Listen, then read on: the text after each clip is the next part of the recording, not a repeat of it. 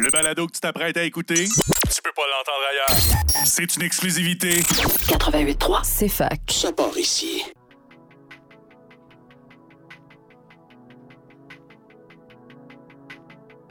Bonjour à toutes et à tous et merci d'être au rendez-vous pour cet épisode des longues entrevues sur les ondes du CFAK 88.3. C'est un bonheur de vous savoir toujours à l'écoute de notre émission.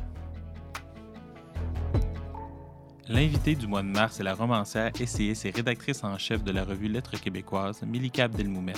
Cet entretien a eu lieu devant public à la librairie Appalache dans le cadre du Salon du livre de l'Estrie. Pourquoi notre identité est toujours le problème des autres? Par amour, Milika Abdelmoumen est partie vivre en France. Elle y est devenue arabe et elle a vu la détérioration du débat public sur les questions identitaires. Douze ans plus tard, en revenant au Québec, elle découvre alors qu'elle est considérée comme une écrivaine issue de la diversité dans le pays qui l'a vu grandir. Poussée par sa révolte, Milika nous invite à un dialogue sincère et ouvert sur l'identité. Pourquoi le refuser? C'est ce que vous allez avoir la chance d'entendre dans ce 28e épisode des longues entrevues. C'est parti.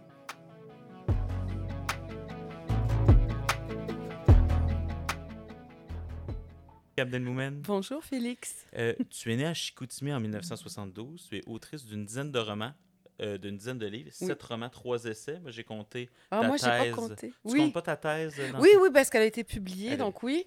Mais euh, sept romans et trois essais. Non, mais j'ai- moi, je me rends compte moi-même pendant que tu le dis que c'est ça que j'ai Mais en fait, il y en a un qui c'est un récit, mais si on Oui. peut aussi longuement Ah oui, parler 12 ans de pourquoi France, un oui. récit puis Oui, non je pourrais t'expliquer. Ben, ça serait intéressant.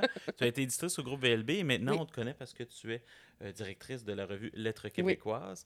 Et, mais avant de commencer, on, tu es à Sherbrooke parce que tu es, euh, dans le fond, invité d'honneur du Salon du Livre. Et ma question va sembler simple, mais je suis certain que tu seras capable d'en dire quelque chose euh, d'intéressant. Comment c'est d'être invité d'honneur du Salon du Livre? Euh, ben, c'est absolument extraordinaire. C'est- C'était une surprise totale pour moi. J'ai jamais été invitée d'honneur à un salon de ma vie. Hmm. Ça ne m'était jamais arrivé. Euh, donc, j'étais très surprise. Le genre de trucs que je voyais, je voyais les autres, puis je trouvais ça très enviable, mais je pensais pas que ça m'arriverait. Euh, donc, euh, je suis vraiment euh, contente, émue, déstabilisée, tout ça en même temps. Qu'est-ce qui te déstabilise? Ce qui me déstabilise, ben, c'est que moi, c'est mon, j'ai 50 ans, c'est mon dixième livre, et puis ça n'a jamais marché comme ça marche en ce moment, ma- mon travail d'écrivain. Ce qui se passe avec le dernier livre, ça m'est jamais arrivé. Je, je veux dire, le, le- le- il, va être- il va paraître en France, il y a une pièce de théâtre qui va tourner, il y a une réception incroyable. on- on- j'ai l'impression qu'on le lit beaucoup. Après, j'ai pas, j'ai pas les chiffres de vente, mais je- on m'en parle beaucoup, on le lit beaucoup dans des cercles auxquels j'avais pas du tout accès avant. Donc, euh, c'est c'est particulièrement savoureux quand ça arrive tard, je trouve, ces choses-là. J'ai connu des auteurs, ça, partait très fort euh, dès le début. Puis euh, moi, j'étais jeune, je les enviais, je rêvais de la même chose. Puis non, je suis contente que ça me soit arrivé tard.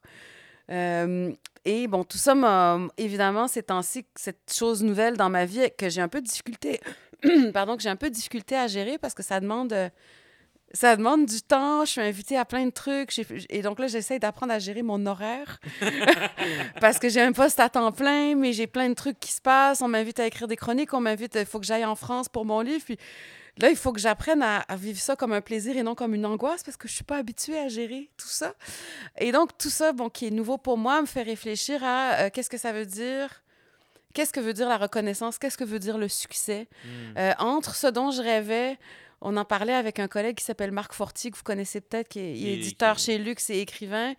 On parlait de la différence entre là où on est aujourd'hui puis ce dont on rêvait jeune. Puis je disais, moi, je rêvais de faire des livres, d'en vendre plein, de gagner plein de prix, puis de passer à l'histoire quand j'avais 25 ans. Puis euh, je suis une auteure qui gagne jamais de prix. Euh, je vends pas beaucoup de livres. Euh, mais ce qui m'arrive là, donc, de diriger cette revue, d'avoir des moments comme ceux-ci, d'être invité d'honneur dans un salon du livre dans une ville où je- que je connais pas, où on me connaît pas, euh, de travailler avec des gens de théâtre autour de projets littéraires, c'est tellement mieux que ce dont je rêvais. Puis c'est fou parce que je, je me pince là, tous les jours, je me dis, mais c'est incroyable ce qui est en train de m'arriver.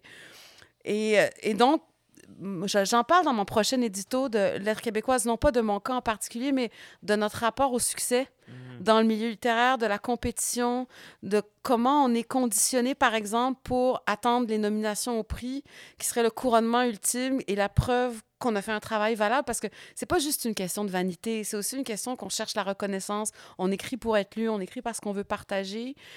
Puis là, moi, je suis obligée de déprogrammer tout ça euh, pour... Puis j'ai pas le choix parce que je m'en rends compte, ce qui m'arrive me rend tellement heureuse et ça ressemble pas du tout à ce que j'ai été programmée pour espérer. Mais ce qui Tu vois ce que je veux dire? je- Donc, je je- parle de ça dans le- l'édito parce que je parle, par exemple, nous, Lettres québécoises, on choisit des dossiers, on choisit des, des auteurs, on choisit des sujets, nos critiques choisissent des livres. Il n'y a jamais assez de place pour tout le monde, même pour tous ceux qu'on voudrait couvrir. Donc, on crée des trucs sur notre site web, on crée des spectacles pour inviter plus de gens, mais il n'y a encore pas assez de place pour tout le monde. Puis j'essaye d'expliquer dans mon édito que finalement, ceux qui trouvent pas une place à l'aide québécoise, mais qui en trouvent une ailleurs, ou ceux qui... Déjà, quand on trouve une place quelque part, c'est c'est bien. Quand on réussit à être publié, c'est bien. Euh, mais à un moment donné, c'est pas forcément parce qu'on est meilleur ou parce qu'on est plus méritant qu'on réussit en littérature. C'est souvent pour beaucoup d'autres raisons. Il y a aussi souvent des alignements aussi. On peut avoir du talent et réussir, mais on peut aussi avoir aucun talent. En tout cas, il y a des impostures, il y a des gens qui, qui, qui, qui devraient pas écrire des livres, qui réussissent parce que c'est des personnes connues. Euh, je sais pas, moi, si on se mettait à me faire jouer dans une série télé, euh, parce que j'ai déjà écrit des livres, je vais jouer une romancière, je serais nulle. Tu sais, chacun son métier. Bref, en tout cas, là, je m'égare, je vais en trop plus, loin dans ta réponse, parlé, mais Tu connais très bien Nelly Arcan. Elle a Oui. gagné aucun prix de son Jamais. vivant. Ben, elle n'en a pas plus Jamais. gagné depuis. Là. Mais ce que Mais je veux non. dire, c'est c'est que mais aujourd'hui, on en parle d'elle. À un moment donné, c'est aussi Mm. peut-être le temps qui fait le ménage. Il y a aussi, je pense, moi, je crois beaucoup à ça. Je crois beaucoup au temps, euh, au fait qu'on va prendre le recul parce que quand, quand c'est un autre truc euh, auquel il faut prêter attention, je pense, on est très collé sur l'actualité littéraire, les nouveautés. Euh, un livre qui est sorti il y a deux semaines, tout à coup, on va déclarer que c'est le livre de la décennie. Ça fait deux semaines que la décennie est commencée. C'est- c'est- on a tendance avec les superlatifs, avec les... Puis c'est sûr qu'on s'emballe, puis c'est normal qu'on s'emballe, mais moi aussi, je me fie beaucoup au temps pour euh, faire le ménage. Ce qui est tragique avec Nelly, c'est que euh, elle me l'a dit plusieurs fois dans des moments de, tristesse, il va falloir que je sois morte pour qu'ils me prennent au sérieux. Parce qu'elle elle considérait qu'elle n'était pas prise au sérieux pour son travail d'écrivain. C'était le personnage médiatique, c'était le personnage sulfureux, euh, c'était ce qu'on lui prêtait comme contradiction parce que supposément, parce qu'elle avait eu recours à la chirurgie esthétique, elle pouvait pas la critiquer, alors que justement, elle la critiquait parce qu'elle elle était enfermée elle-même dans cette image, ce, comment dire, cette pression de l'image. Mais bref, oui, oui, elle n'a jamais gagné aucun prix littéraire. Puis moi, je, l'ai relu, euh, j'ai relu le, début de Folle récemment parce que j'écris sur elle en ce moment pour un, pour un podcast. Ça, c'est un autre truc. Je vais enregistrer un podcast d'une heure à Paris à l'occasion de la sortie du livre où euh, je vais parler de mon- histoire avec Nelly, un truc que je pensais jamais qu'il m'arriverait un autre. Donc, j'écris un long texte sur elle et je revisite un peu notre histoire. Je relis Folle, puis je, dans ma chronique, j'écris une chronique dans le, groupe de journaux Le Soleil, La Tribune, euh, Quotidien, tout ça, puis celle de demain, donc, porte sur Nelly, puis il y a juste un petit extrait de Folle. Puis mon chum le relisait, puis disait, mais mon Dieu, qu'elle écrivait. Personne écrit comme elle. C'est fou. C'est incroyable. Mais ça, je- moi, je le savais tout de suite. J'étais une des premières universitaires qui a écrit sur elle quand c'était très mal vu d'écrire sur elle. Mais, mais là, je pense que c'est reconnu. Mais ce qui est, ce qui est tragique, c'est qu'elle n'est elle pas là pour enfin le voir. Mais c'est Mm. c'est tellement intéressant ce que tu viens de dire, cet enjeu-là. Mais En tout cas, c'est parce que Oui. pour moi, tes livres me touchent beaucoup. Alors, c'est pour ça que je suis toujours étonné de voir justement l'écart. Mais à un moment donné, c'est aussi, c'est peut-être l'idée de est-ce que ce que je veux, est-ce que je veux des critiques ou je veux des lecteurs? C'est ça. C'est exactement ça. Des lecteurs, ça veut Oui. dire des livres, pas lecteurs d'un livre, mais lecteurs d'une Oui. œuvre. C'est-à-dire des Oui. personnes qui, peu importe en fait le livre, sont le noyau dur de vente d'un auteur. Ça en dit long aussi par rapport à ça. Ça veut dire qu'il y a des phénomènes aussi qui sont euh, en exponentiel. C'est-à-dire qu'ils vont vendre, je sais pas, 50 000 copies d'un premier roman, mais après ça, le deuxième nom, le troisième nom, c'est... Non, mais c'est sûr que moi, euh, je pense que ce qui fait que je suis particulièrement heureuse de ce qui m'arrive, alors que ça ressemble pas du tout à ce que j'espérais, c'est que je découvre des lecteurs que j'aurais jamais pensé avoir. Et surtout, il y a des rencontres réelles qui se font comme maintenant où, euh, par exemple, un truc tout bête, je me suis retrouvée euh, avec, euh, parce qu'on, on- je fais plusieurs projets aussi de, de lecture euh, littéraire avec des acteurs. Bon, parce que Baldwin, Styron et moi, on, on en parlera peut-être après, mais ça a commencé par euh, être lu, un, un texte lu euh, par des acteurs de théâtre, mis en scène dans, dans un festival, le Festival international de la littérature de Montréal, mais ça m'a fait rentrer dans ce milieu-là. Parce que moi, je rêvais de faire du théâtre. Quand j'étais ado, j'ai hésité entre littérature et théâtre. Mais bref, donc c'était comme retrouver des, des gens qui avaient une passion, qui faisaient un métier que, que, que- dont je rêve et que j'estime depuis longtemps. Et donc là, l'autre fois, je- on était chez moi parce que bon, on organise une lecture avec les éditions Luxe euh, des écrits de Frédéric Douglass, qui est un esclave qui s'est libéré, Oui. et de Voltairine de Clerc, qui est une anarchiste féministe américaine du début de la même période à peu près Ils sont deux choses à, à lire. euh, à tout prix. extraordinaire. Et donc, il y a, on va organiser, un- on a monté des textes, euh, Pierre Lefebvre et moi, donc on a pris des extraits, puis les textes vont être lus par deux acteurs qui vont, pour que les textes se répondent. Et les acteurs, c'est Céline Bonnier et Fayol Jean Junior, qui étaient dans mon salon en train de répéter l'autre jour. Et puis, qui me disent, on a entendu parler de ton livre, euh, il y a des gens dans, le milieu du théâtre qui en parlent. Puis j'étais, Wow! Puis j'étais comme, je suis quand même assise où, on a fait le cabaret Lettres québécoises, le cabaret où on, cabaret de la pensée, on appelait ça, c'était un cabaret qui rendait hommage aux essais au Lion d'Or euh, en octobre. Puis je travaillais avec Alexis Martin, Marc Bélan, Pascal Monpetit, puis c'est des gens que j'admire. Puis c'est un rêve de travailler avec eux, de parler de littérature avec eux. Là, c'était pas à propos de mes textes à moi, c'était les textes d'autres euh, essayistes. Donc, on dirait que là, je suis dans un... La reconnaissance, ça, ça prend la forme d'une communauté, de, de, trouver une communauté, puis de trouver des solidarités, puis de trouver euh, des, des, des soutiens, ou je sais pas comment dire, des, des fraternités, des sororités dans tout ça en quoi je crois dans la vie, pourquoi j'ai envie de me battre. Puis finalement, c'est plus ça que je veux, mais je le savais pas, en fait. Tu vois ce que je veux dire? Je, je savais pas que c'était ça qu'il me fallait, beaucoup plus que de vendre beaucoup de livres ou de... Ou par exemple, j'ai 12 ans en France, est enseigné au secondaire et au cégep. Celui-là, Baldwin, Styron et moi, euh, je suis allée à Brébeuf, mon ancien cégep, pour, euh, pour en parler. Puis là, je me dis, attends, chaque année, il y a quelques étudiants qui le lisent, il y a un prof qui l'enseigne. Finalement, c'est pour moi, plus, je me rends compte plus important que. Et, et clairement, tu sais, pour, pour parler avec des personnes qui t'ont lu, tes lecteurs, c'est des vrais lecteurs. C'est des personnes qui, qui te connaissent, connaissent tes livres, que tes Oui. livres ont marqué. Euh, mais justement, moi, j'aimerais qu'on reste un petit peu en 12 ans en France. Oui, C'est intéressant parce que tu as parlé de l'écart, justement, entre ce qu'on voudrait Oui. et ce qui est arrivé. Et j'ai Oui. l'impression que 12 ans en France, ça pourrait aussi se résumer Oui. comme ça, par un écart entre ce que tu t'attendais de la France et ce qui est arrivé euh, Oui. en France pendant 12 années. Alors justement, je vais commencer parce que c'est pas tout le monde ici qui, euh, qui connaît le contexte français. Mhm. Et aujourd'hui, j'ai l'impression que beaucoup de nos débats qui sont en fait calqués de la Absolument. France sans nécessairement Mhm. prendre le temps de regarder la spécificité du contexte québécois. Mhm. D'après moi, on va en parler. Oui. parce que c'est- on, est, on est bon aussi pour dire des choses qui nécessairement vont pas nous, nous ramener des amis. Mais, mais en plus, c'est que ce monde-là, il écoute les choses du monde qui n'aime pas. En tout cas, on les oui, c'est ça. Euh, Allô? on- Mais On vous embrasse tous. Oui, c'est ça, on vous embrasse parce qu'on on vous aime. Euh, gra- graduellement, qu'est-ce qui s'est passé en France ces 12 ans-là, entre ton arrivée et ton départ? Parce que on, on sentait que ce départ-là, c'était nécessaire pour ta santé mentale. Il fallait Oui. que tu quittes la France. Ben, ce qui s'est passé, bon, je suis arrivée, j'ai habité en France de 2005 à 2017. Euh, je suis arrivée là-bas, euh, ben, je suis allée là-bas pour un échange étudiant, mais en fait, euh, j'étais amoureuse. Et je le suis encore d'ailleurs, la même personne, mais ton amoureux est Oh. en animation présentement. en ce moment, oui, c'est ça. Et, euh, et euh, donc, je voulais vivre avec lui. Donc, je suis d'abord partie pour, officiellement pour un an dans le cadre d'un échange étudiant. Et finalement, je suis restée 12 ans. Je voulais rester avec lui. On s'est mariés. On a eu un enfant. Euh, Maintenant, on est tous les trois revenus au Québec. Mais bref, euh, je suis arrivée au moment, juste avant l'élection de Nicolas Sarkozy. Peu avant l'élection de Nicolas Sarkozy. Puis Nicolas Sarkozy, à ce moment-là, était ministre de l'Intérieur. Donc, je sais pas comment on pourrait traduire ça Ben, C'est ici. l'équivalent du Simon Jolet Barrette de la France. Oui, en effet. En effet. Mm. Donc, le ministre un peu de la Justice, justement, qui Ouais. tant des questions Immigration, d'immigration que des questions de la armée, police. que- police, tout ça.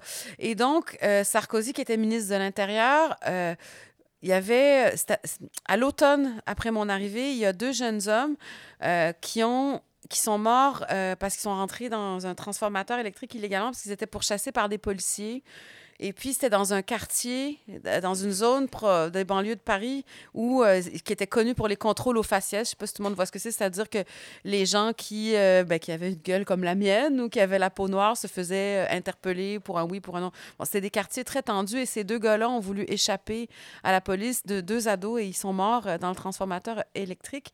Et c'était des jeunes adolescents, Oui. c'était des mineurs. 15, C'est ça qui a 16, marqué. 17 ans, c'est ça. Et euh, ils ont et ça a déclenché des émeutes Oui. dans les banlieues. Euh, et ça, ça a été très violent.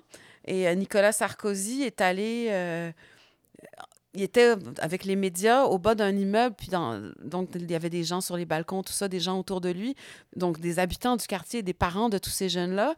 Puis il leur a dit Vous en avez pas assez de toute cette racaille, on va vous en débarrasser. Il a- C'est le mot racaille qui a été repris après par des rappeurs français. Là, ça, vient, ça de cette parole de Sarkozy. Et il a dit on va nettoyer les banlieues au Karcher. Le Karcher, c'est comme un boyau d'arrosage euh, pour nettoyer les rues au béton. Donc, il il y, avait ce genre de discours-là de cet homme-là qui est devenu président peu après. Donc, j'étais pas inquiète encore, mais pas. Je me disais, oulala, là là, comment je vais, m'en- comment je vais vivre? Sarkozy est élu et là, il choisit comme ministre de l'Intérieur un gars. Donc, moi, je dépendais en tant qu'immigré, je dépendais de, de, de ce ministère-là. Je devais aller chercher mes papiers. C'était très, très compliqué. Je- J'ai toujours pas ma citoyenneté française, même mariée et mère d'un Français. Mariée avec un Français et mère d'un autre Français, hein, bien sûr. Je suis pas mariée avec mon Oui. fils. Mais, mais Pour bref. les, pour les personnes qui sont en train présentement d'être à DPJ. là, Donc, c'est ça. Je suis épouse d'un Français et mère d'un Français. J'ai toujours pas ma citoyenneté quand même. Mais ça, c'est encore une autre histoire. Et donc, les trois ministres de l'Intérieur sous Sarkozy, il y en a un qui a été condamné pour injure raciale Oui. et qui est resté ministre de l'immigration. Et lui, c'était l'immigration, l'identité nationale. Ils ont créé un ministère d'identité nationale pendant une période. Euh, il y en a un autre qui... euh, il parlait, il était sur un marché, il faisait sa campagne électorale, puis quelqu'un le filmait, il le savait pas. Puis il a dit oui, mais là dans le plan de caméra, mets plus de white, enlève, euh, enlève les, enlève les couleurs. En tout cas, donc c'était ce contexte-là. Donc ça c'était 2007, je pense, l'élection de Sarko. Et puis après, ben évidemment, euh, bon, il y a eu le Parti socialiste en 2012, mais avec cet affreux là, dont je viens de parler, qui était Emmanuel premier, Emmanuel Valls, qui était premier ministre.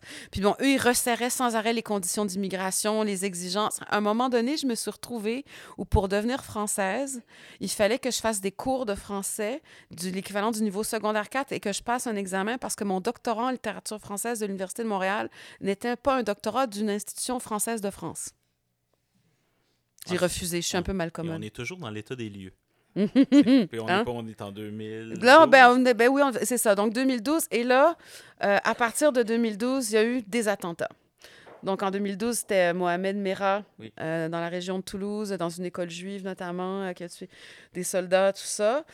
Euh, et puis ensuite, ben, à partir de 2015, euh, ça s'est multiplié. Il y a eu Charlie Hebdo. de, des musulmans d'apparence. Oui, les musées, oui, Sarkozy qui disait que Mohamed Merah avait même tué, parce qu'il a tué un homme d'origine marocaine, je crois, qui se trouvait être musulman, mais euh, il a dit, euh, il a aussi tué des musulmans, enfin, des musulmans d'apparence, on va dire des arabes. Donc, c'était ce contexte-là. Donc, puis, Hein? et moi, que, Ouais. et moi c'est c'est ce livre-là que j'ai- je t'ai découvert. Oui, Donc, et, et moi, je viens de- du côté de ma mère, on est français. Donc, j'ai j'ai comme eu la- Moi, a été un choc, en fait, de, oui, entre la France racontée et la France vécue. oui. Euh, j'ai vé- j'ai vécu un, un décentrement.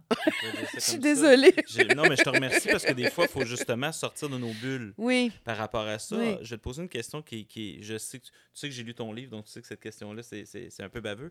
Mais c'est est-ce qu'en France, est-ce qu'on te considérait comme une Québécoise? oui et non. oui et non. Ben, disons que c'est en France que j'ai découvert que j'étais arabe. Tu as découvert ça? hein? Ouais, je sais toujours pas si je le suis, mais On rappelle, hein, né en 1972 À Chicoutimi. Chicoutimi. J'ai grandi entre la baie et Montréal. Mon père est tunisien, mais euh, je parle pas arabe. Euh, il, il a voulu nous élever, ma soeur et moi, à la québécoise. Donc, euh, toute petite, il nous a un peu parlé arabe, puis après ça, il a complètement arrêté. Euh, on a grandi avec les grands chansonniers québécois, les poètes québécois, les auteurs québécois. C'est mon père qui m'a fait découvrir Hubert Aquin. Donc, c'est ça. Donc, je suis dans mon esprit beaucoup. J'imagine qu'il m'a transmis des choses tunisiennes inconsciemment, puis que j'en ai en moi, mais je ne saurais même pas les identifier. Des fois, j'ai des traits de caractère où on rigole avec mon chum parce qu'il dit ça, c'est la Saguenayenne ou c'est l'arabe? la femme arabe ou la femme Saguenayenne?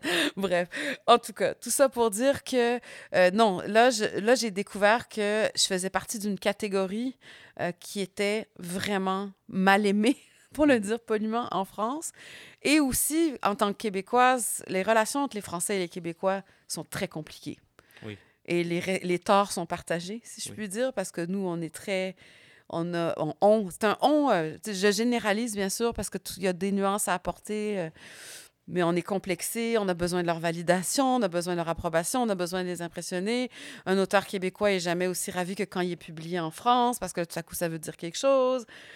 Puis euh, bon, je me rappelle très bien quand j'y vivais, moi j'arrivais pas à publier là-bas, personne ne voulait me publier là-bas, puis j'étais comme mais je suis la seule pour qui ça aurait du sens, je vis ici. Parce que les gens qui vivent ici, puis qui étaient publiés là-bas, ça leur a apporté une fierté, mais il n'y avait pas. En tout cas, moi, je- mes amis pouvaient même pas s'acheter mes livres, tu vois, parce qu'ils n'étaient pas disponibles là-bas. Bref. Et donc, oui, j'ai découvert que j'étais arabe en France, euh, puis j'ai découvert, ou en tout cas, j'ai approfondi la complexité de la relation, euh, des complexes des Québécois Ouais. face aux Français et inversement. Puis bon, j'ai- été là dans une mauvaise période. J'ai des amis qui, qui sont encore... euh, ben, qui vivent là-bas ou des amis qui, qui ont immigré là-bas et qui sont toujours, puis qui, ou qui ont été là très longtemps avant moi, puis qui me disent c'est vraiment une mauvaise période. Et ça s'arrange pas en ce moment. Ouais.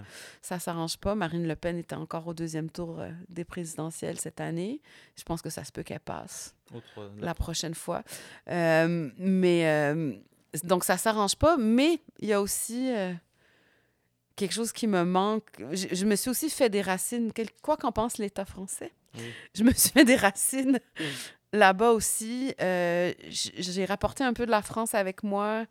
Euh, quand j'y retourne, c'est comme un sentiment de rentrer à la maison. Le même que j'avais quand j'habitais là-bas et que je venais ici. Et surtout, je suis devenue engagée là-bas. Ouais. J'ai Où est-ce que rencontré. les mouvements oui. militants sont très forts, C'est il y a un- une organisation Oui. communautaire. Le- Oui. Les personnes s'engagent dans le- vraiment dans l'action communautaire davantage Beaucoup. ici. Beaucoup. Ben, en tout cas, les gens que j'ai côtoyés, mais même des gens à la garderie où mon fils allait, je- une mère de famille euh, qui était dans le CA de la garderie, qui était une garderie associative, me dit, ben moi, euh, je ramasse des vêtements euh, pour aider des, des gens qui, qui vivent dans la pauvreté, en as-tu? Puis peu de temps après, je me suis rendu compte qu'en fait, c'était des familles roms qui vivaient dans des bidonvilles, qui allaient leur porter des vêtements, du shampoing, des trucs. Moi, je donnais des choses au début. Puis à partir d'un moment, ben, j'ai commencé à y aller avec elles. J'ai commencé à m'impliquer euh, sur le terrain là, avec les familles roms. J'ai rencontré des gens. Donc, mais le nombre de personnes qui fait quelque chose concrètement, là, qui prend du temps, des fois des gens qui en ont très peu. Moi, j'en avais beaucoup parce que je trouvais pas de travail, ni d'éditeur, ni de rien. Mais euh, des gens qui ont très peu de temps, ou des- t'as des gens, des, des, des athéistes, comment des athéistes? Des, Des athées. pas des athéistes, mais des athées, non, mais des, des laïcards, des Ouais, des- en tout cas des personnes des qui sont- pro-laïcité enragés qui travaillent avec des musulmans, avec des catholiques, avec des communistes, avec des libéraux. Puis bon, des fois, ça se chicanait. hein. Ben, oui. Mais là, il fallait inscrire les petits à l'école. La mairie voulait pas les inscrire parce que c'était des Roms. Ben là, il fallait mettre ça de côté deux minutes, Ouais. puis trouver la bonne stratégie pour que l'école, la mairie, soit obligée d'accepter. Donc, j'ai découvert tout ça là-bas. J'ai découvert les soirées euh, où on débat Ouais. de manière hyper passionnée. Oui. Puis moi, je sortais au début, puis je disais, mais je disais à mon mari, mais tes amis m'aiment pas. Mais non, au contraire, ils t'adorent, c'est pour ça qu'ils t'engueulent. Ah! Oui, mais on se quittait, en un, un ami en particulier qui était vraiment plus à droite que moi, puis les gens riaient, ah non, mais Lika puis Daniel commencent à parler. OK, on n'est pas sorti d'ici avant 2 heures du matin. Puis on s'enflammait, on s'enflammait, puis on se tombait dans les bras, puis on avait hâte de se revoir pour continuer. Puis nos amis étaient comme, oh non, pas encore.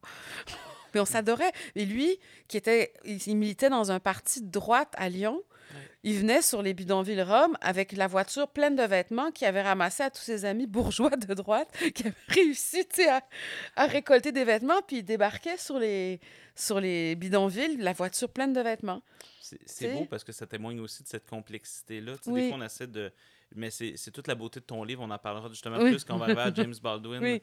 Euh, Baldwin, Starren et moi. Mais c'est justement cette question-là que des fois, nos identités sont multiples.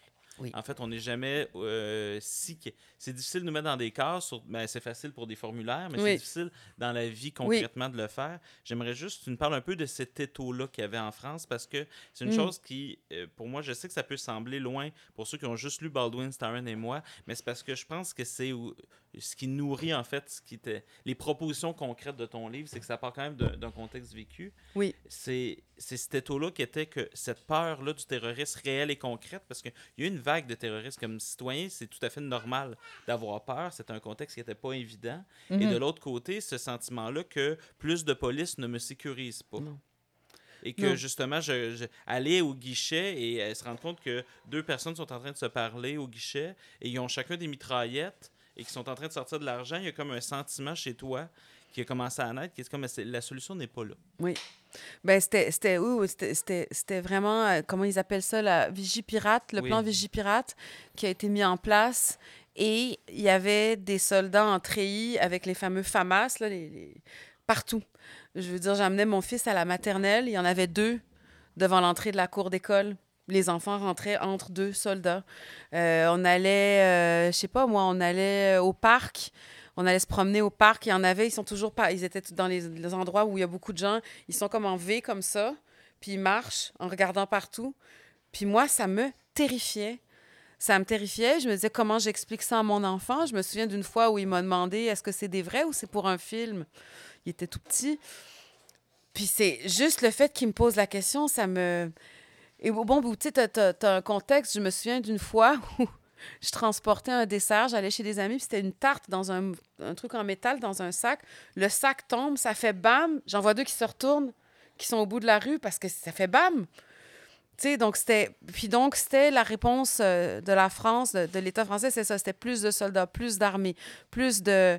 Puis plus de pression sur les musulmans, sur la communauté musulmane, qui devait sans arrêt déclarer qu'elle, qu'elle se désolidarisait. Puis j'avais des amis musulmans qui disaient Mais j'ai jamais été solidaire. Comment tu veux que je me désolidarise de quelque chose qui m'horripile?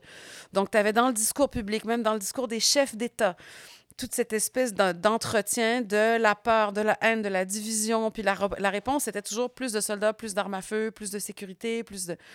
Puis je pense que je suis vraiment loin d'être la seule qui se sentait pas du tout en Et de sécurité. plusieurs- De plusieurs, euh, politiques. Mm. Si tu dis dans. Ben, ces Mm. années-là là-bas ont été éprouvantes à plein de niveaux. Oui, Tu, sais, tu, le, tu le racontes au début de Baldwin, Starren et moi. À un moment donné, tu t'es fait même agresser. Tu es, Oui. rentré un soir, quelqu'un qui t'a traité, et, et je cite, là, c'est. pute arabe. C'est pute arabe. Oui. C'est quand même fort. tu sais, Après t'avoir frappé et tout, euh, qu'on peut aussi dans le livre de Philippe, Oui, de l'autre oui, côté. oui, oui. Donc. Philippe, c'est mon conjoint qui a écrit un livre qui s'appelle Ton pays sera mon pays, un- où il raconte ses cinq années euh, à Montréal. là. Après Il- le, oui. ce livre-là d'une Québécoise qui s'acclimate à la France, on a maintenant le livre du français qui s'acclimate au Québec. Et avec ça, la boucle est Oui. bouclée. mais mais c'est ça, il y a- il y, a un jeu d'écho qui se passe là, qu'on qu'on comprend que c'est un élément marquant. Mais tu dis aussi, dans 12 ans en France, Mm. que la France m'a grandi autant qu'elle m'a usé. Oui. Et là, j'aimerais savoir ce qu'elle ce qu'elle t'a fait grandir ce qu'elle a usé chez toi. Alors, ben, ce qu'elle a usé, c'est ça, c'est euh, être dans un... ben, déjà, on est, quand on est immigré dans un pays, même quand on est un, un immigré favorisé, dans le sens où euh, j'allais pas là pour fuir euh, une guerre, euh, j'allais pas là... comme les, les- les amis roms que j'avais parce que j'étais chassée de partout puis que je savais plus où aller. J'allais là parce que j'étais amoureuse d'un homme, on allait vivre ensemble, lui avait un travail. euh, bon. Euh, mais quand il y a un discours constamment hostile sur l'immigration dans les médias, dans la bouche des dirigeants, dans la bouche de ceux qui veulent devenir dirigeants, quand ça devient un enjeu électoral. En plus, là, euh, suivez mon regard avec le Québec en ce moment. Là, je vais encore avoir un billet de MBC contre moi pour, si jamais ils nous écoutent. Parce que, bref, c'est une autre histoire. Et donc, et donc ça, j'ai trouvé ça d'une violence inouïe en tant qu'immigrée et en tant que citoyenne, que, que, qu'on ait recours à ça, euh, que même des hommes d'État, qu'un premier ministre ait recours à ça, euh, que ceux qui aspirent au pouvoir dans une campagne électorale, c'est le concours de qui va plus couper le nombre d'immigrés pour montrer qu'il va être... On faut être... Il y avait comment... Il y avait une... Il faut être humain mais ferme. En tout cas, il y avait toutes sortes de formules de droite dégueulasses comme ça. Même d'extrême droite, je devrais dire. Et, euh, et donc ça, euh, ça a été une usure parce que c'était une désillusion. euh, C'est pas à énorme. ça que tu t'attendais de la France Non, non, ou même d'un pays occidental euh, d'aujourd'hui, là, je ne m'attendais pas. Riche, un pays occidental riche. Euh, et donc ça, c'était vraiment une. Euh, c'est en France que je suis devenue politisée, je l'étais peu avant.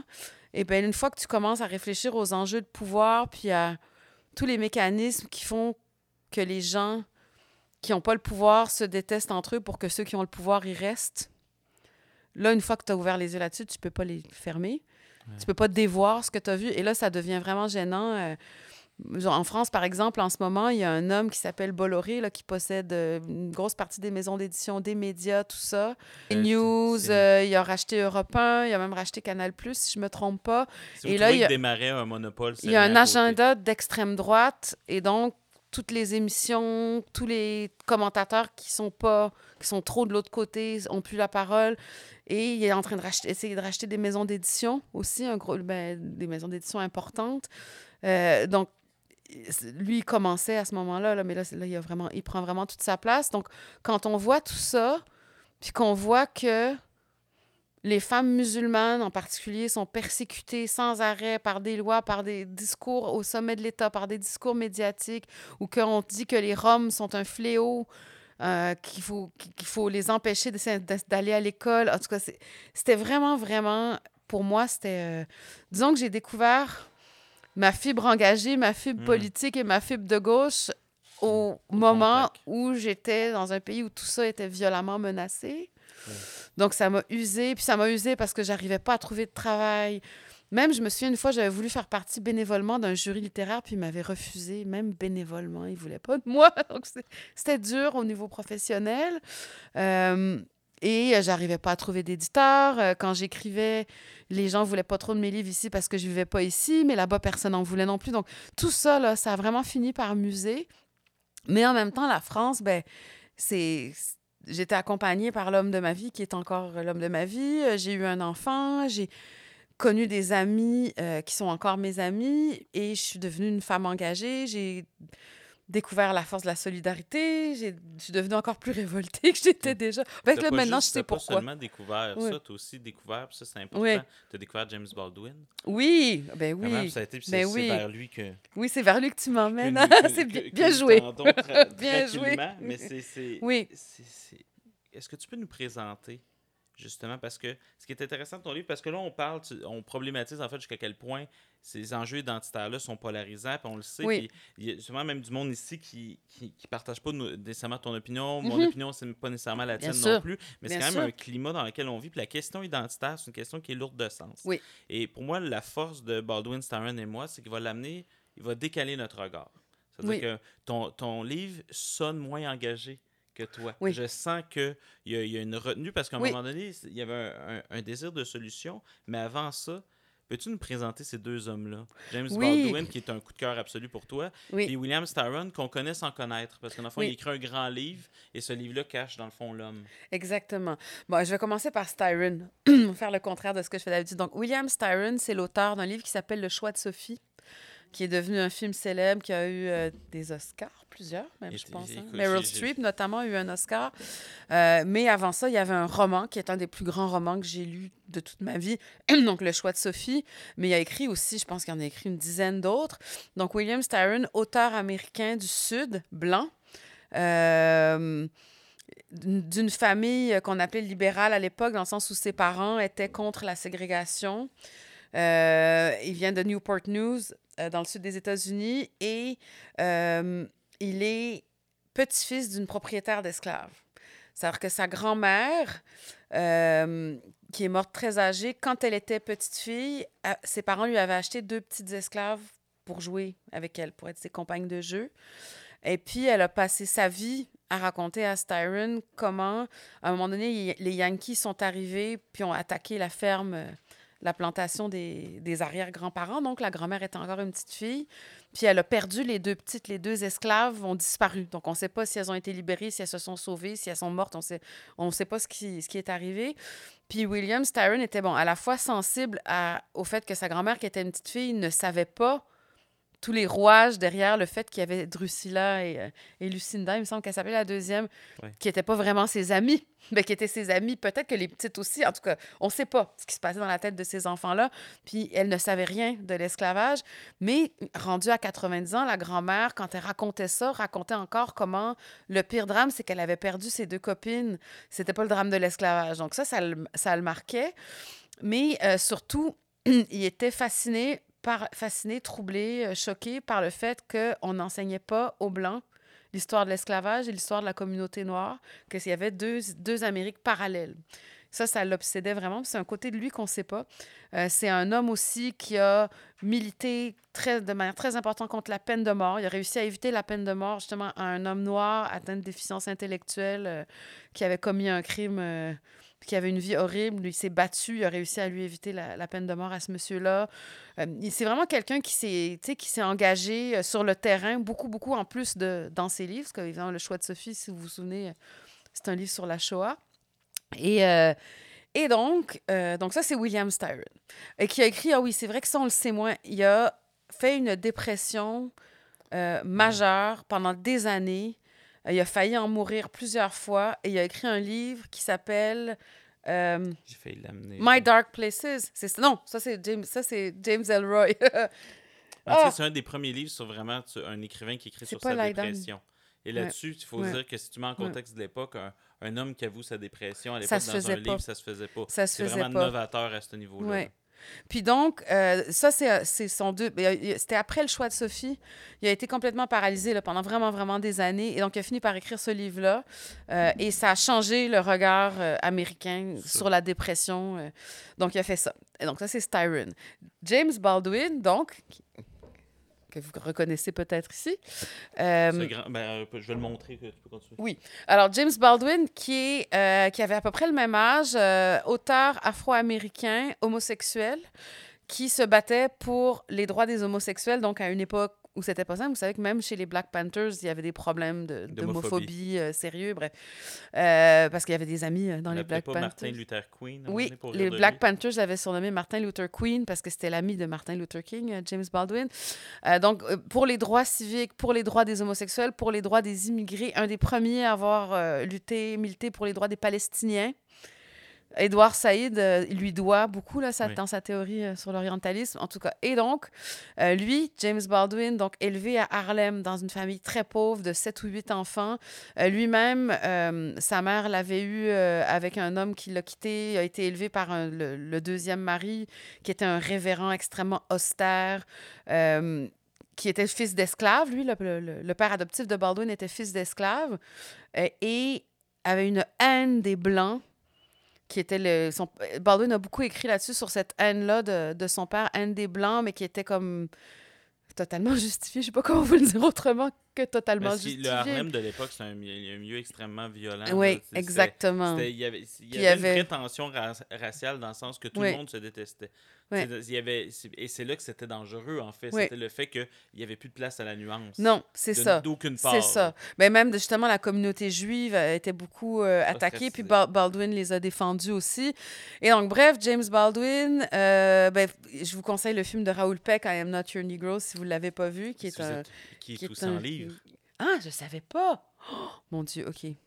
Oh là là. Alors, les commandes sont au comptoir. Oui, c'est ça. c'est ça. Et donc, bref, euh, et... OK, donc c'est ça. Est-ce que j'ai tout présenté? Oui, j'ai présenté les deux. Mais en fait, ce qui est intéressant, c'est Oui. que c'est ça. Puis moi, ben, on est rendu justement à l'endroit Oui. qui, qui m'intéresse. Oui. C'est comment se sont-ils rencontrés? Parce que c'est deux trajectoires qu'on se demande, mais comment se font-ils, comment se fait-il que ces deux hommes se étaient de grands amis. de grands amis parce que là, tous les opposent sur papier, mais c'est souvent comme ça. On a tellement d'amis que tout nous oppose sur papier. Mais finalement, Oui. on finit quand même par les Oui. trouver. Alors, euh, on ne sait pas exactement. Ce qu'on sait, c'est qu'ils étaient tous les deux dans des cercles littéraires. Ils s'étaient rencontrés dans quelques soirées littéraires. Euh, apparemment, ils s'estimaient là, mutuellement. Et euh, un jour, quelqu'un a dit à William Styron que James Baldwin devait finir un roman qui est son, un de ses romans les plus dérangeants, qui s'appelle Another Country, un autre pays, sur les tensions raciales aux États-Unis et, et, et, et l'homophobie. En tout cas, c'est vraiment un livre extraordinaire. Il devait finir ce livre-là. Il n'y avait pas d'endroit où aller. euh, Et euh, Styron avait une maison de campagne, avait une maison, pardon, et euh, il y avait une espèce de maison secondaire à côté. Donc, il a proposé à Baldwin de s'installer dans la maison secondaire chez lui pour finir d'écrire. Donc, Baldwin a passé neuf mois chez Styron. Donc, ils écrivaient chacun de leur côté, puis ils passaient les soirées, leurs soirées, à refaire le monde, à parler, à boire, à fumer, à, à faire toutes ces choses pas bien. Oui. Et, euh, Et apprendre à se connaître. et à apprendre à se connaître. Et il y a eu des choses incroyables qui se sont passées, notamment Styron a avoué à Baldwin que malgré tout ce qu'il a fait pour se déprogrammer en tant qu'homme blanc du Sud, malgré qu'il y avait des parents libéraux qui étaient contre la ségrégation, malgré toutes les recherches qu'il avait fait sur l'histoire des Afro-Américains, sur l'esclavage, jusqu'à ce qu'il connaisse Baldwin, il y avait encore une partie de lui qui pensait que les Noirs étaient moins intelligents que les Blancs. Il lui a avoué ça. Ils ont eu cette discussion-là. Parce que ça, c'est Styron qui le raconte euh, des années après. Là. Euh, et donc, il lui a notamment parlé du fait qu'il avait découvert l'histoire que dans sa région natale, il y a un homme qui s'appelle Nat Turner qui avait mené une révolte d'esclaves en 1831. Ils ont tué une soixantaine de Blancs. Et euh, le Nat Turner est comme un personnage qui était présenté dans un petit livre d'histoire comme un monstre. Il y avait comme dix lignes qui disaient c'est c'était un monstre et lui et ses collègues monstres ont été pendus comme des monstres. Un truc vraiment caricatural. Puis Styron avait découvert ça quand il était euh, à l'école. Ça l'avait fasciné et il s'est mis à faire plein de recherches sur Nat Turner, sur l'esclavage, etc., etc. Et donc, il raconte ça à, à Baldwin en lui disant J'ai envie d'écrire là-dessus depuis des années, mais j'ose pas, je suis un homme blanc du Sud. Et vous savez ce que Baldwin lui a répondu? Non seulement tu dois absolument le faire, parce qu'il est temps qu'il y ait des ponts entre les gens comme toi et les gens comme moi. Il est temps que vous vous intéressiez assez à notre histoire pour le faire, mais tu dois le faire au jeu en te mettant dans la peau de l'esclave noir. Et c'est là que ça donne Confession de Nat Turner, Voilà. que j'ai découvert grâce à toi. Je te remercie. Et oui, Euh, beaucoup moins connu. C'est un le- livre banni un peu euh, un- non officiellement non, banni. ouais. non officiellement banni, qui a pourtant gagné des prix. Pulitzer. Pulitzer, Oui. ce qui est quand même pas rien. D'habitude, t'es pas Oui. banni quand tu gagnes ça. Oui.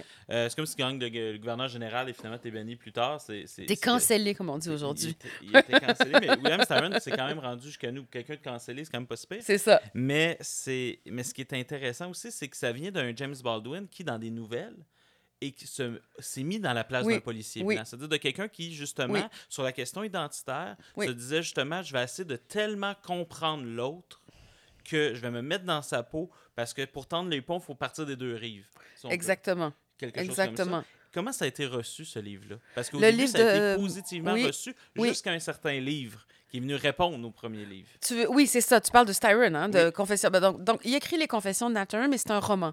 On ne sait pas tout. On a euh, la déclaration de Nat Turner quand il était en prison qui a été faite à un avocat qui était pro-esclavage. Donc, on ne sait pas dans quelle mesure c'est fiable.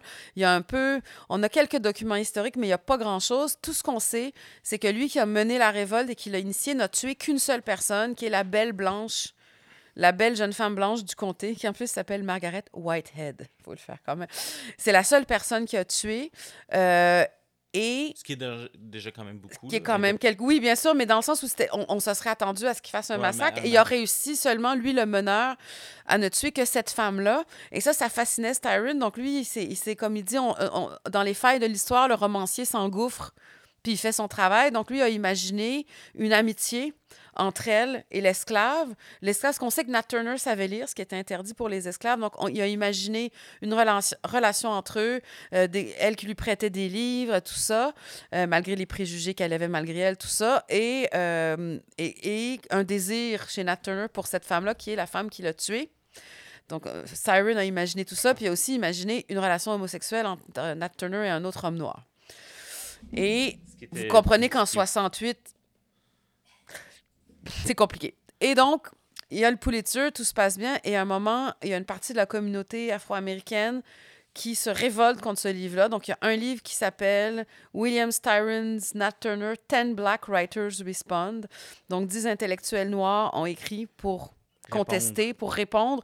Puis, il n'y en a aucun qui dit que Styron n'avait pas le droit Non, c'est ça qui Aucun. est intéressant. Aucun. Il y en a qui disent qu'ils ne pouvaient pas bien le faire, qu'il n'y a aucune chance qu'ils le fassent bien, que c'était plein de stéréotypes euh, de la tête d'un raciste blanc, que même c'était la phrase exacte. Ouais. C'est euh, Alvin F. Poussin qui va dire Oui, que ce livre a été écrit par un homme blanc du Sud qui a grandi dans une société raciste et qui ne s'est pas entièrement libéré des effets que cela produit. J'ai l'impression d'être aujourd'hui. T'sais, Dans le sens, Oui. c'est pas ça qu'il dit, mais c'est moi qui le dis, ce- le dernier segment, c'est éditorial, excusez-moi. Euh, mais c'est l'idée que c'est une phrase qu'on entend aujourd'hui dans des débats identitaires. C'est ça qui est fou dans ton livre, c'est qu'on se rend compte que dire que ce qu'on vit, c'est nouveau, c'est faux. Dans le sens que ces questions-là existent depuis longtemps. très longtemps. La, la- la seule, c'est peut-être la diffusion. Parce que c'est pas un livre qui a été très difficile. Ben, et en ce C'est-à-dire que, sens-là, ce livre-là, qui est aujourd'hui introuvable, qui est aujourd'hui non traduit, Oui. qui est aujourd'hui venant de 10 auteurs inconnus, donne quand même raison sur le fond Oui, à ces auteurs-là de dire qu'ils ont dit que notre version ne passera pas à l'histoire et ils ne passent pas à l'histoire. C'est ça. Absolument. Absolument. Ben, c'est drôle parce que quand j'ai découvert, moi, j'a- j'avais lu, évidemment, j'adorais Styron. Je découvre Baldwin, l'histoire d'amour euh, qui n'est toujours pas terminée avec lui.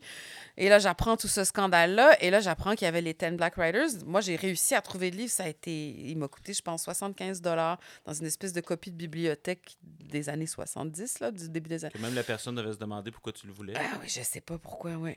Et donc, j'ai lu ça, puis j'étais très réticente, parce que moi, je me disais, non, non, non, non. euh, On touche pas à James. euh, ben, on touche pas à. James ni à William, puis c'est beau ce qu'ils ont fait, puis ils ont mis des ponts entre les uns et les autres, tout ça. Puis là, en les lisant, j'ai fait, ah, je suis pas d'accord avec tous. Parce que disait- un collectif, c'est souvent ça, c'est Oui, inégal. c'est ça. Mais j'ai fait comme, OK, euh, ils ont raison aussi. Ils ont tous raison. Eh, Mais ça, c'est ça qui est intéressant parce que justement, là, c'est le bout qu'on. Là, c'est le bout je suis heureux. Là. Ça, C'est le bout crunchy, là. OK, comme animateur, parce que malgré tout, au moment, euh, malgré ce petit. Oui. mais qui, est, qui est aussi en format 1968, c'est-à-dire que ça devait être une polémique, mais Oui, avec oui, les bien outils sûr. de l'époque, ça traverse pas autant les États-Unis. Donc, Absolument. il y a une adaptation du livre Confession de Nat Turner qui est préparée par Hollywood, Oui. qui est désirée. Euh, Baldwin est alors invité dans un débat dans une librairie à New York, parce que débattre dans les librairies, ça a l'air que ça non plus, on ne l'a pas inventé. Euh, donc, euh, dans une librairie avec un acteur qui s'appelle Ossie Davis. Oui. Et là, c'est là que pour moi, ce livre-là m'a ouvert les yeux sur plusieurs choses parce que c'est une des. Sérieusement, c'est une des phrases les plus belles que j'ai jamais entendues de, de ma vie. Là, ça. Euh, en tout cas, du moins qui vient chercher mes, mes valeurs. Baldwin va être le modérateur du débat. Et Baldwin va dire en commençant le débat, parce qu'il est ami avec les deux. Il avait- et donc, Ossie l'appelle Bill. Oui. Il y a William. Il va dire Bill va débattre avec Ossie, mais voici ce qui compte. Ils ont tous les deux raison.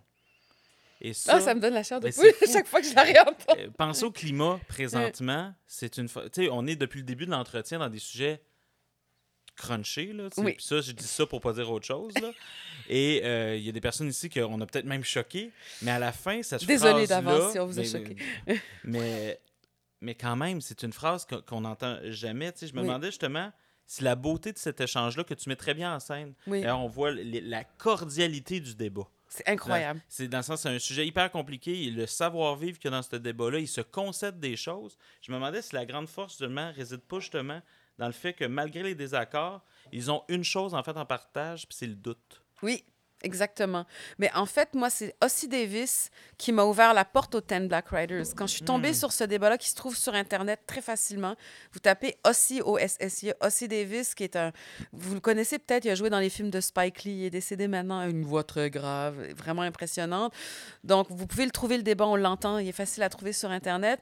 Et donc, euh, ah, j'ai perdu le fil de ce que je disais. Oui, c'est Ossie Davis qui m'a ouvert euh, aux, aux 10 Black Riders, parce que je l'avais lu une première fois, ça me faisait mal, j'étais pas capable.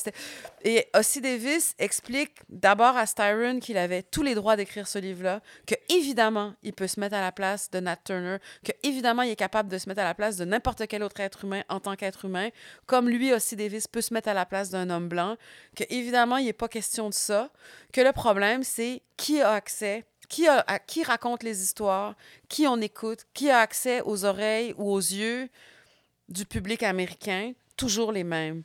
Et il raconte comment il finit, à un moment donné, il y a une envolée extraordinaire. Parce qu'il il dit en plus qu'il a aimé le livre. Lui, son problème, c'est plus que ce soit transposé à l'écran et qu'on voit un homme noir tuer une femme blanche qu'il désire parce qu'en 68, aux États-Unis, il pensait que ça pouvait mettre le feu aux rues, ce qui est vrai, d'après moi, ce qui est vrai. Ça pouvait mettre le feu, ça pouvait créer des, des choses dangereuses. Mais il n'était pas contre le livre du tout, mais il était contre le fait que les personnes de sa communauté ne pouvaient pas raconter leur histoire, n'avaient pas la même place. Donc lui, c'était pas faut que toi t'arrêtes de raconter mon histoire, c'est faut pas faut que tu arrêtes d'être le seul à raconter notre histoire parce que c'est leur histoire commune de toute façon, l'histoire de l'Amérique ou des États-Unis. Et il y a une envolée à la fin qui est extraordinaire où il dit OK, même si on écrit 10 essais contre vous puis qu'on est maladroit, même si je surréagis, même si je suis trop émotif, vous devez me laisser faire, vous devez me laisser continuer, puis vous devez nous laisser continuer, à nous qui avons été traités comme des sous-hommes, comme des enfants, toute notre histoire. Puis si on se trompe, puis si on écrit mal, puis si on s'énerve trop, ben ça doit arriver, puis jusqu'au jour où peut-être dans 10 ans, c'est vous qui serez obligés de nous lire. Et là, William Styron répond, il n'y a rien à ajouter. Moi, c'est c'est un débat qui, qui a écouté fascinant. Oui. Parce que j'ai jamais entendu un débat contradictoire aussi fort dans le sens des positions qui sont antagonistes. Mais j'ai entendu quelque chose qui fait que moi, je voudrais en parler, c'est terminologique, mais pour moi, c'est important. C'est Mm. important comme citoyen. C'est moi, je sais pas si c'est un débat. Parce que moi, j'ai toujours l'impression que dans un débat, il y a l'idée de battre l'autre. Alors que dans ce moment-là, j'ai jamais senti que quelqu'un voulait avoir Non. raison. En fait, c'est ça la différence. Entre un dialogue et un débat, Oui. dans un débat, tu vas avoir raison de l'autre, alors que dans un dialogue, tu vas avoir raison avec l'autre. J'ai comme l'impression Oui. que, en fait, ton livre, c'est pas une apologie du débat, c'est une apologie du dialogue. Dialogue, oui, oui. Puis de trouver ce qu'on a de commun plutôt que de trouver ce qui nous polarise. Est-ce que Exactement. Est-ce que je t'ai bien lu? Parce que Oui, c'est exactement ça. C'est exactement ça. Puis c'est- c'est le moment où j'ai découvert ce- cette discussion-là a été un moment clé avec le fameux Ils ont tous les deux raison. Là. Moi, ça m'a ouvert les portes dans la vie à tellement de choses, cette phrase-là. Là, ça m'a ouvert les portes aux Ten Black Riders que j'ai relus et auxquels je me suis attachée. Puis je me suis dit, ils sont pas passés à l'histoire? Très bien. Moi, je vais les citer. Je les cite tous dans le livre et je prends aucune citation qui pourrait les ridiculiser ou qui pourrait les faire, pa- leur, fa- Au les faire contraire, paraître anachroniques. Je, je mets les moments forts de ce que chacun des dix dit. Je les nomme tous. Je suis allée faire une recherche sur Internet. Il y en a plusieurs qui sont morts. Je, je voulais parler à mon éditeur pour voir si on pouvait le faire traduire, mais c'est très compliqué pour des raisons de droit Ouais. parce qu'il y a 10 recherches de droit à faire avec 10 personnes, en tout cas. Donc, je ne sais pas si un jour ça va être possible de traduire leur livre, mais je pense que ce serait tellement important de le faire. Mais oui, oui, c'est ça. Puis c'est- c'est autant Baldwin qui anime que Ossie Davis et Styron, c'est pas tellement d'avoir raison sur l'autre, c'est d'être entendu de l'autre. Que l'autre entende ta position, ta douleur, euh, ta, ta- ta- ton drame, ton, ta place. Et c'est ça que l'un fait avec l'autre. Puis à partir de ce moment-là, moi, vraiment, c'était comme s'il y a quelque chose qui s'était relâché. Puis j'ai fait, Ah, ça se peut vivre comme ça. Ça se peut essayer. Et donc là, c'est ça. J'ai lu les Ten Black Writers. Ou même dans les débats actuels, quand on va trouver un tel radical, woke ou je sais pas quoi, j'ai plus du tout la même réaction qu'avant. J'ai Ah, plus de crispation. Ben, C'est-à-dire que j'avais une certaine crispation devant des revendications très euh, radicales ou très, comment dire, très euh, noir ou blanc ou très euh, tranchées d'un bo- d'un bord ou de l'autre. Ou par exemple, certains indé- indépendantistes québécois nationalistes qui ont peur que la culture québécoise disparaisse. Puis j'avais des con- conversations difficiles avec eux. Parce que je disais, mais t'es en train de me dire que moi, je te menace. Puis en tout cas, c'était très tendu. Puis maintenant, je suis comme. J'ai eu un débat extraordinaire avec un historien qui s'appelle Éric Bédard. Qui est un, un historien qui désire, sur la question nationale, réellement dialoguer avec les personnes qui ne sont pas d'accord avec lui. Oui, Et il fait beaucoup de bien, d'ailleurs, à apaiser oui, cette question-là pour, la, Oui. pour faire comprendre aussi les enjeux des deux bords. Parce que quand Oui. on sort de l'émotion, on comprend il y a une légitimité à ça. toutes les positions. exactement. Et donc, on a fait un entretien d'une heure où moi, je lui racontais les insultes que je recevais, comment je me faisais traiter de trucs, de, de retourne dans ton pays, tout ça. Puis je disais, tu comprends? Quand vous me parlez de faire un pays, puis qu'il y a des gens de, de ton camp qui tiennent des propos comme ça, comment tu veux que j'ai envie de faire un pays? Puis lui, il m'expliquait. Et donc, on a chacun... Ce qui est très drôle, c'est qu'en fait, ça ressemble au, au débat. euh, bon, Que vous pouvez trouver sur le balado de Fred Savard, qui est un débat qui est enregistré, là, que vous C'est pouvez ça. écouter, qui est un débat très cordial, Ouais. d'ailleurs. Puis c'était vraiment, mais ce, que ce qui m'a frappé, c'est qu'on parlait chacun de notre place et des douleurs et des peurs qui venaient avec notre place, et on a écouté la peur et la douleur de l'autre. Et vous avez concédé des choses tous les deux. Oui, c'est vrai parce que tu l'as entendu. Puis Oui. ça, c'est et donc ça, je pense que ça aurait pas peut-être pas été possible si j'avais pas découvert. Et tu sais que c'est lui qui a demandé à, à parler avec moi.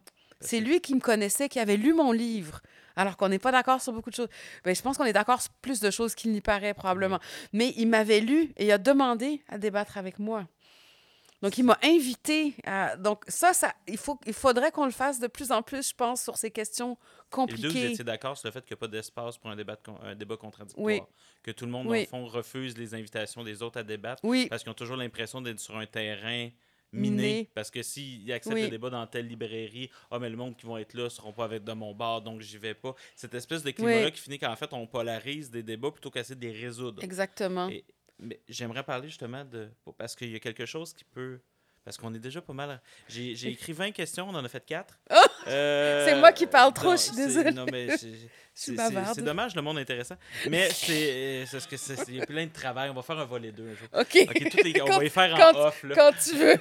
Mais ce qui est intéressant, c'est qu'à travers tout ça, puis là, je prends euh, ton dernier éditorial dans Lettres québécoises, qui, est- qui est vraiment. Puis un autre auteur, en fait, qui était, comme James Baldwin, Mm. pris dans une, la- les tensions de son époque, c'est Albert Camus, Oui. qui est beaucoup plus connu que Baldwin, mais Oui. qui, a- souvent, Camus est considéré comme un homme de gauche, mais qui était pris à l'époque entre euh, euh, Jean-Paul Sartre puis Raymond Aron, qui était le libéral de centre-droit, versus Oui. Sartre, qui voulait que qui était extrêmement révolutionnaire. Camus est arrivé avec un livre qui s'appelle L'homme révolté, grand livre, euh, qui, dans le fond, lui, disait au lieu d'être révolutionnaire, moi, je suis révolté.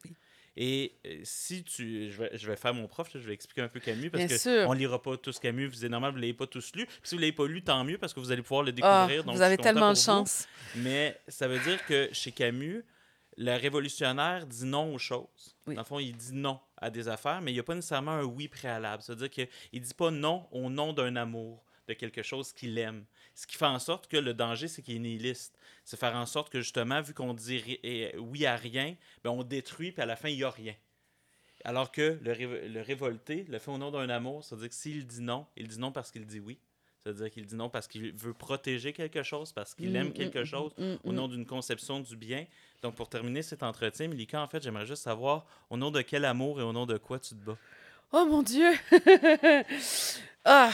Au nom de quel amour? Ben, beaucoup. Parce que Oui. quand on te lit, Oui. quand on t'entend, Oui. on sent que c'est affectif Oui. parce que il y a quelque chose au, au fin fond de tes livres qu'il faut protéger. Ce qu'il faut protéger, c'est nous. C'est nous. hein? C'est nous qu'il faut protéger. Nous, au sens de. Nous, euh, pas chacun de notre côté. Nous. C'est Nous puis c'est, c'est... Là, je vais faire comme mon américaine, nos enfants, mais c'est vrai. Il y a des gens qui, qui vont être là après nous. Euh, qu'est-ce qu'on est en train de leur laisser? Qu'est-ce qu'on est en train de leur montrer? Qu'est-ce que... Puis même nous, qu'est-ce qu'on est en train de se montrer à nous-mêmes, à s'écharper comme ça? Parce que, bon, on parlait de débat tout à l'heure euh, avec Eric, qui est vraiment quelqu'un pour qui j'ai une grande affection, une grande estime. Je me disais, même si nous, on fait ça, Eric et moi, il faut qu'il y ait des lieux où il y a des gens qui vont accepter. Donc, il faut que quand on reçoit dans une librairie quelqu'un qui n'est pas du tout du même avis que la plupart des clients de la librairie, les clients de la librairie se comportent correctement. Donc, il y a une éducation à faire, pas seulement auprès des débatteurs ou des dialogueurs, mais auprès de nous comme société. Tout à fait. Tu sais, puis... Mais ouais, je sais pas, j'arrive pas à répondre à ta question Non, parce tu que y j'ai... réponds parce Ouais. qu'en fait, tu viens de synthétiser la phrase de Camus, puis je pense qu'on peut se finir là-dessus, Oui. c'est « Je me révolte ». Je me révolte, donc nous sommes. Mais j'en ai ajouté une le soir du lancement, parce que c'est Nous nous révoltons, donc je suis. Parce que je disais que je venais de traverser une période difficile et que j'avais été soutenue par d'autres révoltés comme moi et que parce que nous nous étions révoltés, je m'étais sentie respirer de nouveau. Donc je pense que ça va même dans les deux sens. Ouais, le sens, euh, l'individu apporte au commun et le commun apporte à. Exactement. Donc, sous cette belle dialectique, je te remercie beaucoup. C'est moi qui te remercie. Merci à vous tous d'avoir été là. Merci Félix.